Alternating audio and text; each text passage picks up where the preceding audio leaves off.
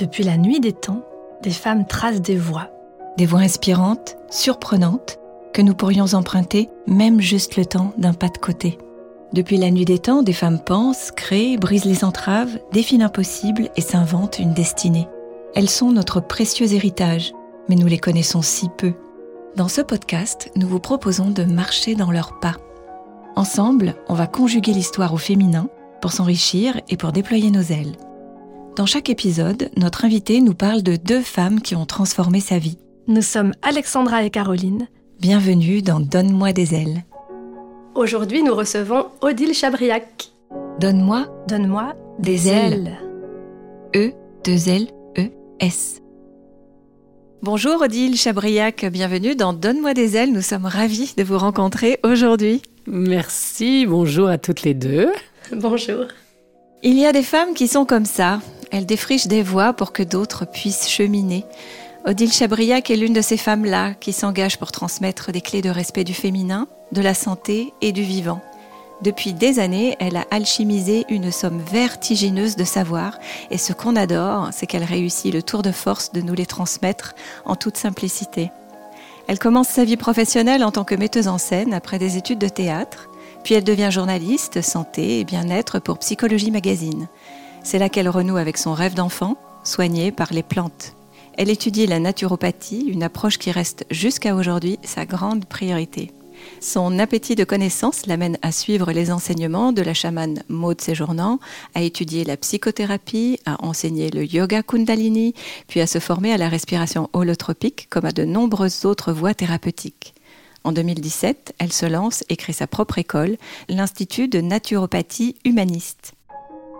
Autrice inspirée, elle a écrit 13 livres, dont le best-seller Âme de sorcière, publié en 2017, dans lequel elle décrit ce que c'est pour elle d'être une sorcière aujourd'hui.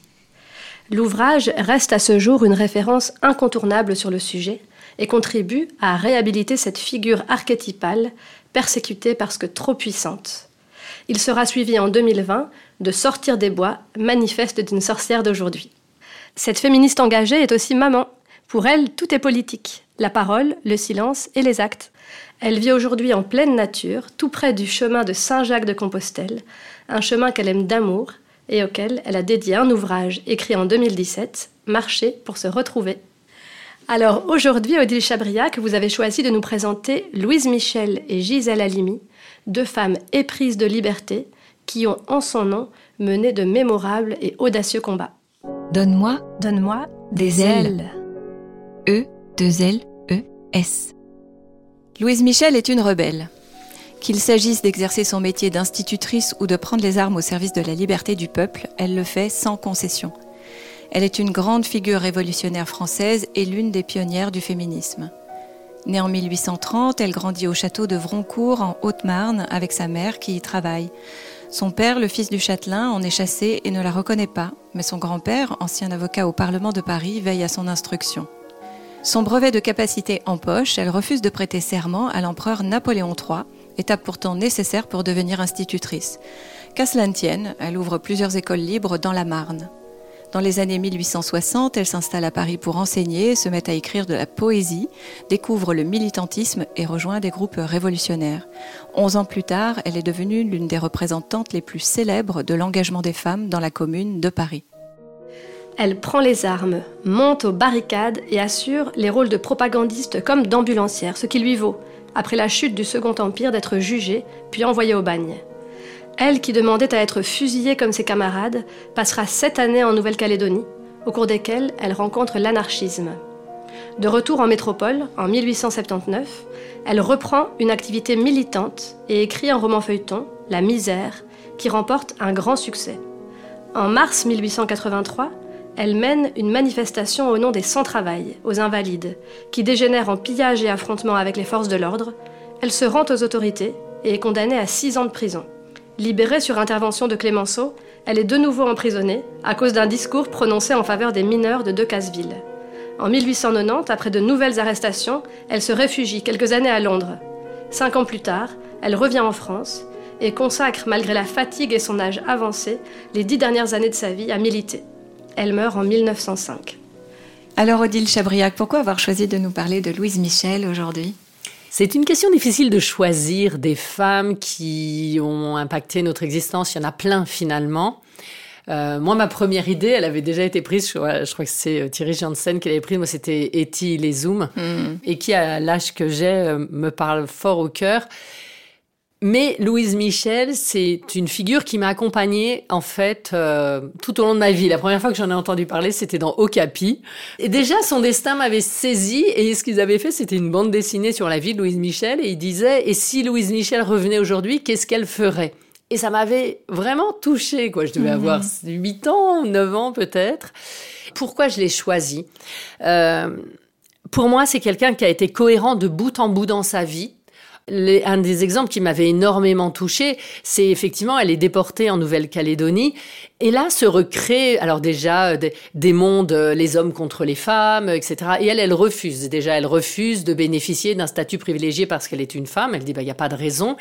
Et elle refuse aussi que euh, ce, colonialisme qui est en place, une hiérarchie avec les Kanaks euh, présents, elle, pas du tout. Elle va remonter une école pour les mmh. Kanaks. Et, voilà, c'est ce qu'on appelle aujourd'hui l'intersectionnalité des luttes, quoi. Mmh. Voilà, c'est ça. C'est Moi, je trouve ça admirable. Je suis sûre que j'en suis à des années-lumière, mais euh, chapeau bas, madame, quoi. Et bon, et il faut savoir aussi que à l'Institut de naturopathie humaniste, donc l'école de naturo que j'ai créée, on donne aux promotions des noms de alors personnages célèbres. Et la première promotion, c'est une promotion Louise Michel. Et ce que j'avais remarqué, j'avais dit ça à la personne qui me sert d'adjointe, quoi, de, de bras droit et gauche à la fois, on va dire. Et elle m'avait dit, c'est qui Louise Michel? Oh là, j'avais été crucifiée. Je lui ai dit, écoute, va regarder dans Wikipédia, sinon je vais devenir méchante. Alors je me dis que faire un petit peu de pédagogie sur cette figure, qui est quand même une figure importante, même si euh, on doit pouvoir contester des choses, mais euh, bah, ça me paraît bien. Et c'est sûr qu'elle a joué un rôle qui était tout à fait déterminant dans la commune et on a un peu oublié que les femmes ont été essentielles en fait à cette époque de l'histoire française. C'est l'une des raisons qui fait que vous l'avez choisie? Tout à fait. Alors, euh, bah, oui, mais c'est la même chose. Alors, on a aussi une promotion Olympe de Gouges. Euh, c'est bien de se rappeler que pendant la Révolution, les femmes, elles étaient là. Elles n'étaient pas juste en train de tricoter. Les femmes ont, je pense, de tous les espaces et de tous les temps, ont participé au grand mouvement de la société. Mais comme l'histoire est écrite par les hommes, et vous le savez encore mieux que moi, et eh ben finalement, on va minimiser leur apport. Alors, moi, ce que j'aime chez cette personne, euh, enfin, cette figure, c'est c'est ce côté polymorphe aussi. C'est-à-dire que c'est à la fois une militante engagée, une combattante qui, et Caroline l'a très bien dit, va prendre les armes, ce qui, ce qui m'interpelle et m'intéresse en tant que femme.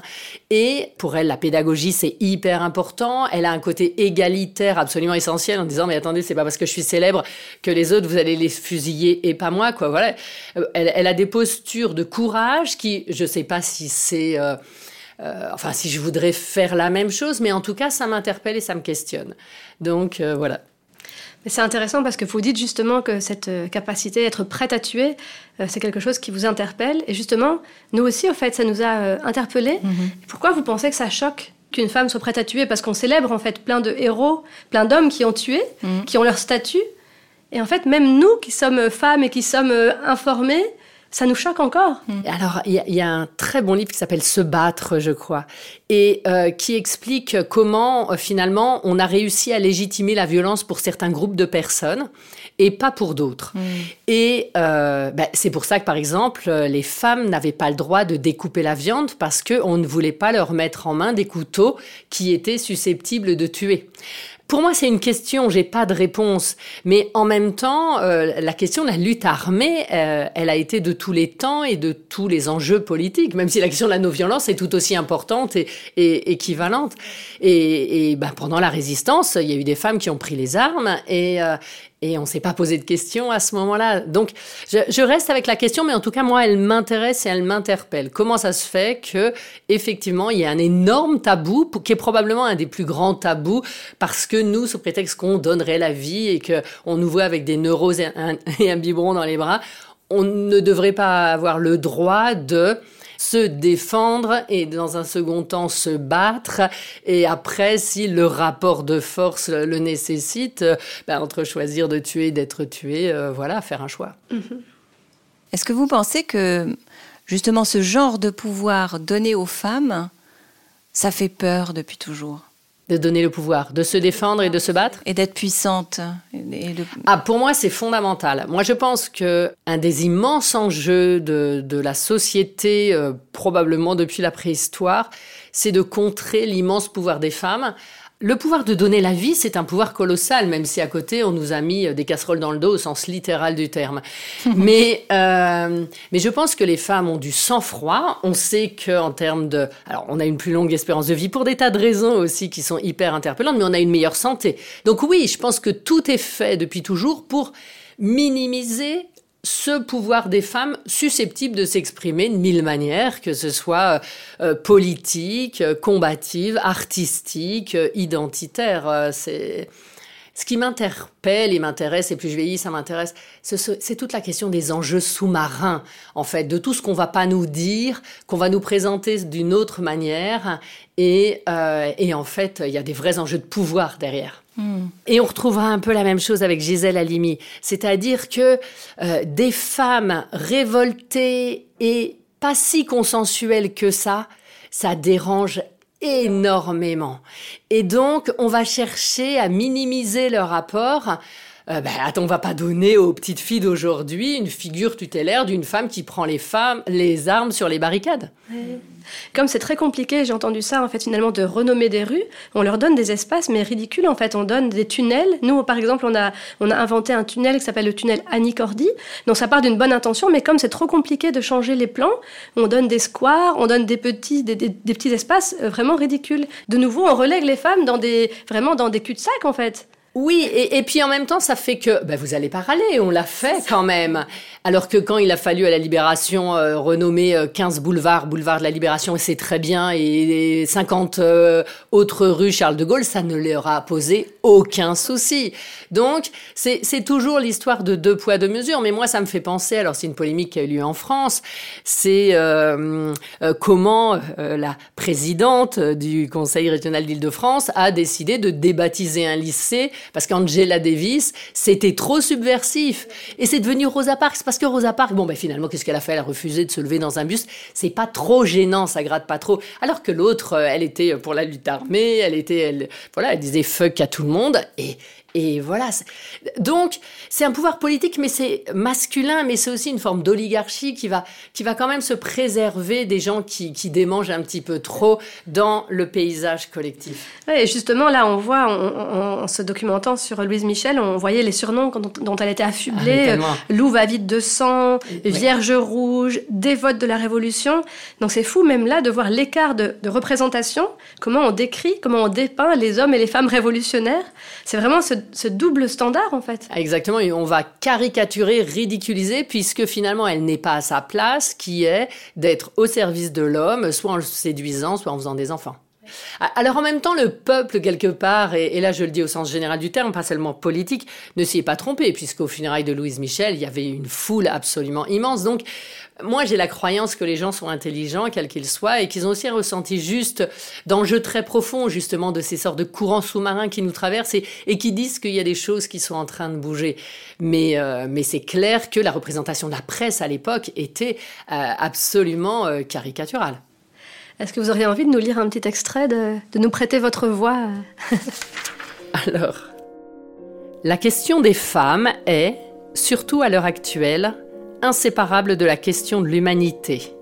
Les femmes, surtout, sont le bétail humain qu'on écrase et qu'on vend, avant de lancer, c'est Louise Michel qui lance, Notre place dans l'humanité ne doit pas être mendiée, mais prise. Alors dans une interview, vous avez dit que la société avait peur de la colère des femmes. Pourquoi, selon vous?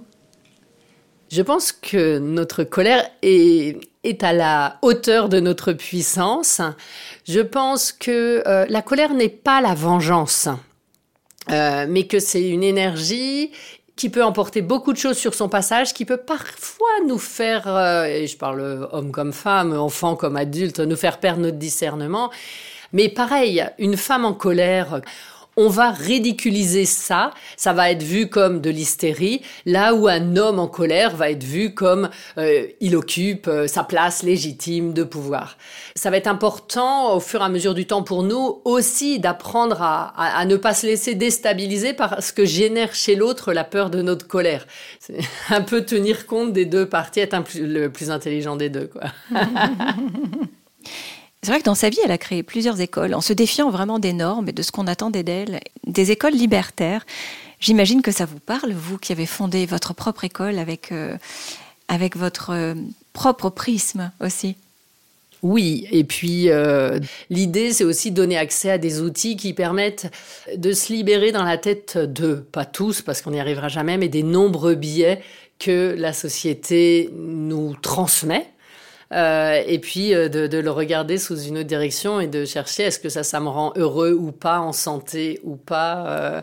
donc bon, c'est pas exactement la même chose, mais effectivement, dans la transmission, l'éducation, il y a quelque chose de fondamental pour, pour en tout cas dans ma vision de, du monde. Et on a une petite question qu'on adore dans Donne-moi des ailes. Si vous aviez l'occasion de la rencontrer, qu'est-ce qui se passerait? Vous lui diriez quoi? À la fois chapeau bas madame quoi.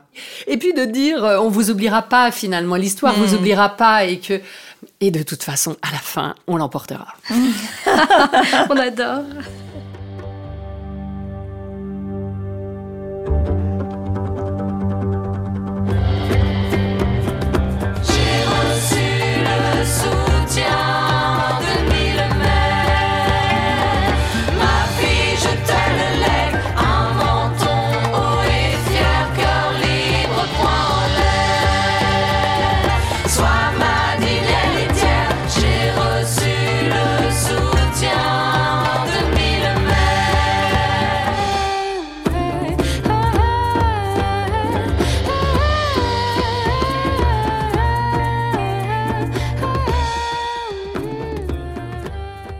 Madame, vous êtes le diable.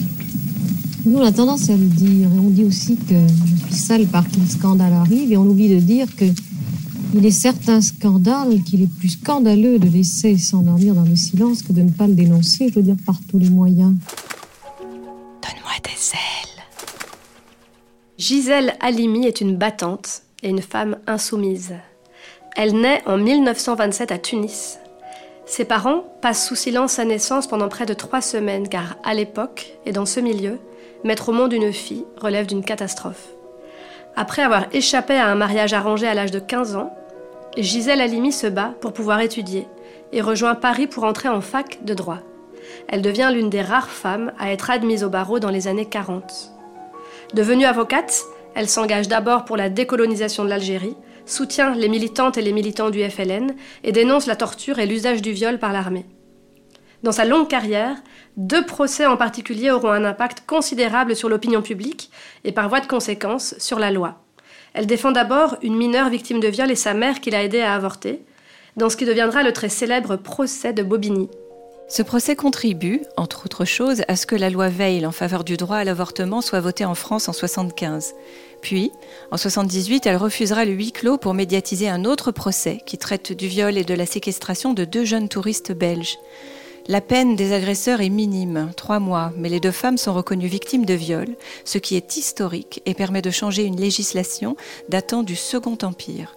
En 1980, enfin, violer devient un crime puni de 15 ans de réclusion criminelle en France. Elle se lance en politique sans jamais s'affilier à un parti. Elle est élue à l'Assemblée nationale entre 1981 et 1984 et siège ensuite au Parlement européen, où elle continue de défendre la cause des femmes et des minorités. Elle s'engage notamment pour la dépénalisation de l'homosexualité et milite pour la parité en politique. Elle publie une quinzaine de livres. Dans une farouche liberté, coécrit en 2018 avec Annick Cogent, elle raconte ses 70 ans de combat pour l'égalité et la justice sociale. Cette grande dame décède en 2020 à 93 ans. Alors, Odile Chabriac, pourquoi avoir choisi de nous présenter Gisèle Halimi? En choisissant Gisèle Halimi, je crois que je, je salue quelque part euh, la génération des femmes euh, qui m'ont précédée, dont ma maman, et qui ont quand même eu un rôle de débroussailleuse euh, hyper difficile. Nous, on peut, on est très frustrés de tas de choses, etc. Mais euh, on arrive à se parler entre nous, on arrive à s'unir, euh, on est audible. Alors pas par tout le monde, hein, mais mais en revanche, euh, elles, elles sont arrivées sur un terrain miné. C'est vraiment le cas de le dire. Hein, et, et elles ont fait un travail d'éclaireuse essentiel et j'ai vraiment envie d'honorer ces femmes-là qui ont un petit peu accompagné mon enfance. C'était une figure, alors moi j'avais pas la télévision, hein, mais c'était une figure dont on entendait parler de manière récurrente euh, euh et voilà, c'est vraiment euh, le salut de ma génération à la génération précédente en disant vous avez fait le job. C'est beau, un passage de témoin. Ouais. C'est vrai qu'elle partait de si loin. Ah.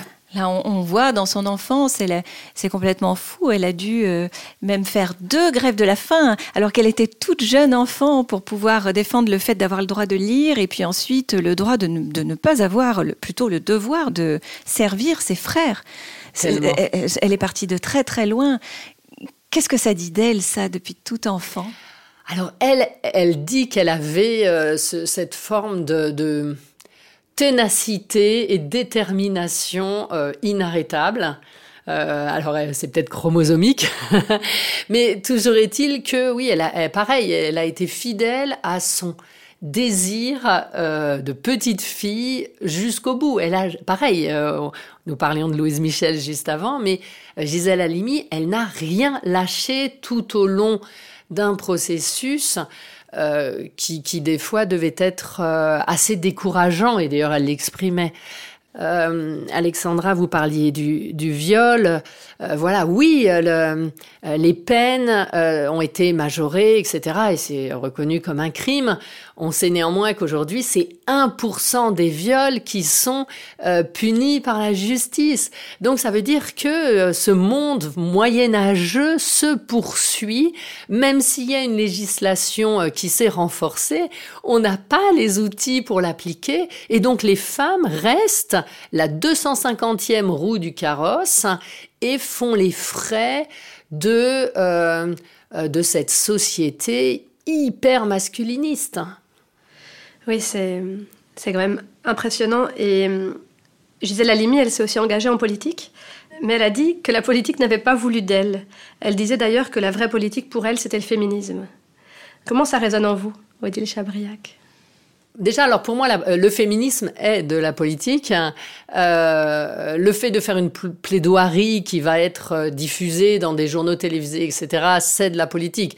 Donc elle, ce dont elle parle, c'est le monde politique de la représentation démocratique nationale.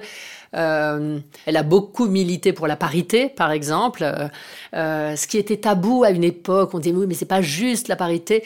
bon, moi je trouve ça extrêmement juste, quoi, important. pareil pour que moi, moi je, une grande partie de ma vie est consacrée aussi à l'idée de créer des nouveaux récits des personnes ou des situations dans lesquelles on soit susceptible de se projeter positivement.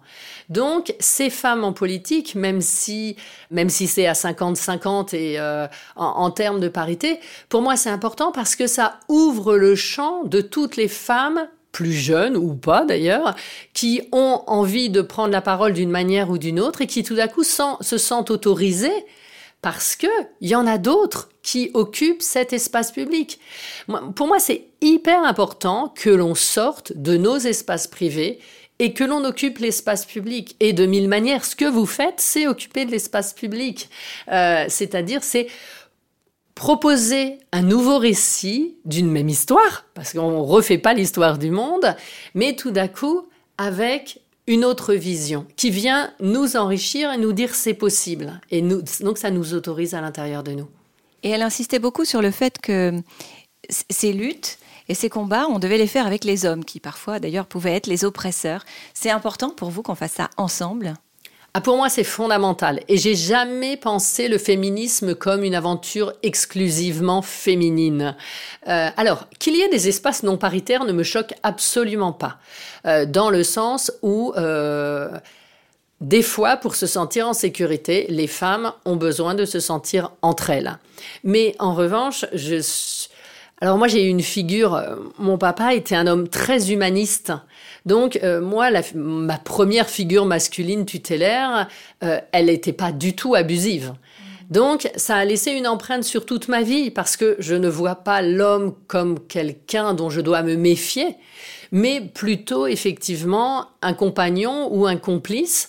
Alors des fois ils ont du mal à comprendre hein, ce qu'on leur raconte, mais euh, après, qu'ils aient du mal à nous comprendre, c'est pareil. Il y a des choses où nous, on peut avoir du mal à les comprendre. Ne pas toujours se comprendre n'empêche pas euh, d'avancer ensemble et de se respecter. Alors, on, parlait euh, juste avant de, Louise Michel, et, vous le disiez, il y a des choses qui changent, mais il y a quand même beaucoup de choses qui ne changent pas. Gisèle Halimi, elle a été attaquée, décriée en son temps, et il semble qu'à l'instar d'autres féministes devenues célèbres, comme Louise Michel, elle ne soit considérée qu'une fois morte. Est-ce qu'une bonne féministe, c'est une féministe morte? Ah, il n'y a aucun doute. Il n'y a aucun doute. Et, et je relisais aussi la polémique qui a eu lieu, euh, euh, je crois que c'est cette année, mais peut-être, euh, peut-être, euh, j'ai pas beaucoup de notion du temps, où Emmanuel Macron voulait, lors du 8 mars, rendre un hommage à Gisèle Halimi et l'un de ses fils a refusé, en disant en tout cas qu'il ne se présenterait pas parce que c'était vraiment s'approprier une, une partie de la figure maternelle en, en se permettant d'avoir un comportement qui, qui aurait été considéré comme totalement abusif par Gisèle Halimi elle-même. Donc euh, oui, je pense euh, faire des petits hommages de temps en temps, expliquer euh, pourquoi elles étaient formidables, mais surtout s'en rappeler la puissance et l'étendue de leur combat. C'était c'était une femme qui était de tous les combats, voilà, contre les violences policières, contre tous les abus, les crimes de guerre, contre donc voilà, elle, elle, en aurait encore à raconter aujourd'hui. Je crois qu'elle s'ennuierait pas. Oui, vous parlez d'intersectionnalité avec Louise Michel. Je pense que là aussi, avec elle, on est en plein dedans. Mmh, absolument. Oui, oui, mais c'est drôle parce que, euh, en fait, ces deux femmes sont assez proches, mine de rien. Ce sont des femmes qui ont pris la parole publiquement, qui sont euh, euh, des combattantes. C'est-à-dire qu'on pas. Il y a quelque chose dans, dans la dimension du combat politique qu'on nommait souvent, qui est la dimension physique. Un, homme qui a une grosse voix, il va, il va parvenir à en imposer plus facilement à la tribune. voilà, c'est plus la révolution, mais néanmoins, on parle, on fait du bruit, on s'invective, on parle dans la presse, on ose prendre sa place. C'est quelque chose qui a été enseigné au masculin comme quelque chose de légitime. Et là, ce sont des femmes qui, euh, ben voilà, n'ont pas attendu qu'on leur donne la parole, elles ont pris la parole. Et qui passe aussi peut-être par le fait de s'exposer, de s'exposer de manière plus intime. Ça m'a beaucoup frappé de, de, de, relire ce passage où lors d'une audience, en fait, elle, euh, en tant qu'avocate, elle s'exprime et elle dit Je vous parle comme une avocate qui a avorté sur un procès pour le viol. Donc, c'est oser aussi, euh, non seulement s'engager physiquement, mais s'engager sur l'intime et dire des choses de soi. Mais c'est peut-être ça que nous sommes en train de gagner, nous les femmes, c'est-à-dire d'oser laver notre linge sale en public. Genre, euh, quand une jeune fille euh, se faisait violer dans les campagnes, euh, c'était la honte pour toute la famille, donc tout le monde cherchait à la faire taire. Et tout d'un coup, et ça c'est tout, donc c'est 2017, n'oublions jamais, c'est tellement récent, tout d'un coup d'oser dire, non, je, n'ai pas apporté la honte de ça, mais non seulement, c'est toujours la même chose, c'est ce retournement qu'on a avec les différents mouvements, de dire ce que vous me reprochez, finalement, je vais l'ériger en totem et en faire mon identité. Vous avez commencé cette interview euh, autour de Gisèle Halimi euh, en, disant finalement qu'elle vous rappelait euh, la, génération de votre mère. Gisèle Halimi, elle admirait beaucoup Marguerite Yourcenar. Et elle disait en citant Marguerite Yourcenar qu'elle voudrait mourir comme elle avait vécu les yeux ouverts. Ça veut dire quoi selon vous de mourir les yeux ouverts? Moi, j'aime beaucoup cette notion. Pour moi, ça veut dire, c'est pas tant mourir les yeux ouverts que déjà vivre les yeux ouverts. Et ça veut dire sortir du déni de toutes les aspérités de la vie.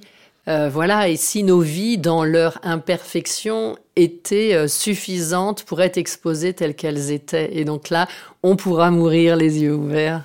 Et est-ce que c'est ça, à nouveau, pour vous, la cohérence? Oui, c'est c'est ne pas se raconter d'histoire, ou en tout cas ne pas s'en raconter trop. Qu'est-ce qu'elle vous a transmis de plus précieux, Gisèle Halimi? Il y avait une forme d'élégance dans, dans sa colère. Et moi, je pense que ça permet qu'elle soit reçue, cette colère, et qu'elle en soit d'autant plus puissante.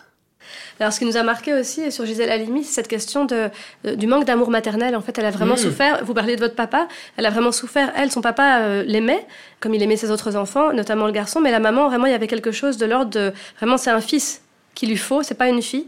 Et euh, on a repensé à cette expression garçon manqué. Euh, vous qui êtes euh, qui jouez avec les mots, qui avez écrit des livres, euh, cette expression, elle est passée dans le langage courant, mais en fait, elle est terrible. Ah, mais elle est incroyable, cette expression. Et elle est. je pense qu'il y a plein de femmes qui la portent. Mhm. Et comme, comme une empreinte de, d'un échec et de d'une compétition entre elle et elle-même et euh, ben, de quelque chose d'impossible à atteindre. Et euh, c'est- dans le livre Camille Lorenz, euh, son livre s'appelle Ah, Une Fille, fille. Oui, Fille. fille. Tout à fait, où elle pensé dit, ouais, voilà, c'est ça, où euh, on demandait à son père s'il avait des enfants, il disait non, et, et il disait j'ai deux filles. Et là, on tombe à la renverse.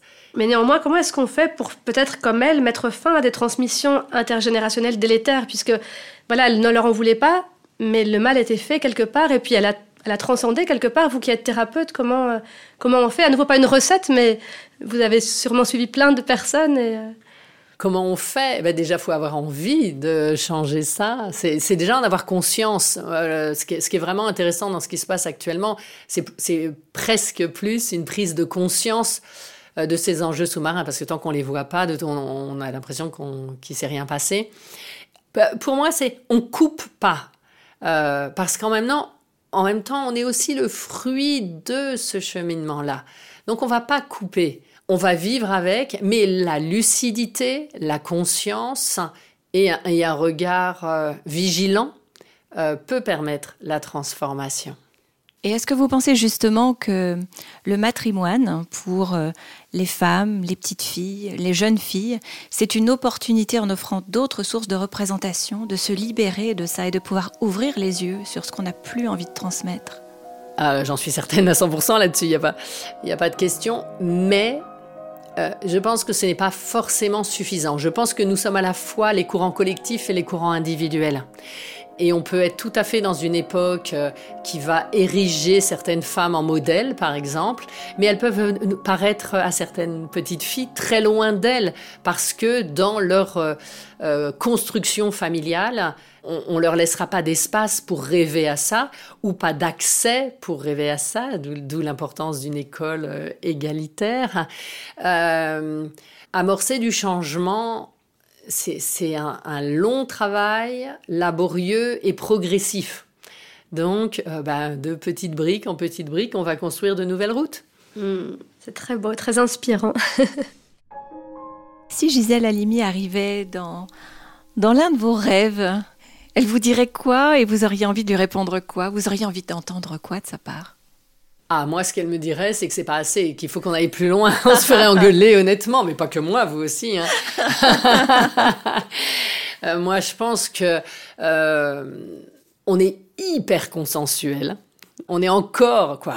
Je crois qu'on s'est énormément assagi, probablement par peur de perdre. Je, je pense pas que les temps soient plus difficiles. hein. Je pense qu'on est moins courageux. En tout cas, que je suis moins courageuse. D'une manière générale, l'accord entre une théorie et une vie constitue le plus grand défi de ceux qui veulent changer le monde, en politique, en philosophie, en masculin-féminin. Comment on fait alors pour résoudre l'accord? Ah ça, j'ai- pas de recette. hein. Moi, je tâtonne comme les autres dans le labyrinthe, il n'y a pas de souci. Ça revient à la cohérence à nouveau? Chercher. Oui, on cherche, mais On des fois on cherche. trouve, des fois on trouve pas. Et c'est pas grave. Ouais. Merci beaucoup, Odile Chabriac. Merci. Merci beaucoup de nous avoir donné des ailes aujourd'hui. Merci. Les biographies de Louise Michel et Gisèle Halimi sont à retrouver sur notre site internet donne-moi-des-ailes.com. Cet épisode a été conçu avec beaucoup d'amour par Caroline Le Cire et Alexandra Huguetto. Pour le son et la réalisation, c'est Charlie Azinco qui a fait des merveilles. Aidez-nous à faire rayonner les femmes en partageant cet épisode et en lui donnant plein d'étoiles. Quant à vous, quelle inspiratrice vous a donné des ailes? Partagez votre expérience sur les comptes Facebook ou Instagram du podcast. Nous avons hâte de la découvrir. Et surtout, n'oubliez pas que vous êtes vous aussi une source d'inspiration. Le monde a plus que jamais besoin de votre lumière.